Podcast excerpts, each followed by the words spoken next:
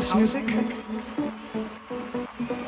a unique form of music that gives complete freedom of expression. It's not with a continual form of just something that you do continually. But it's just something that it's real simple and it just deals with anybody can understand it.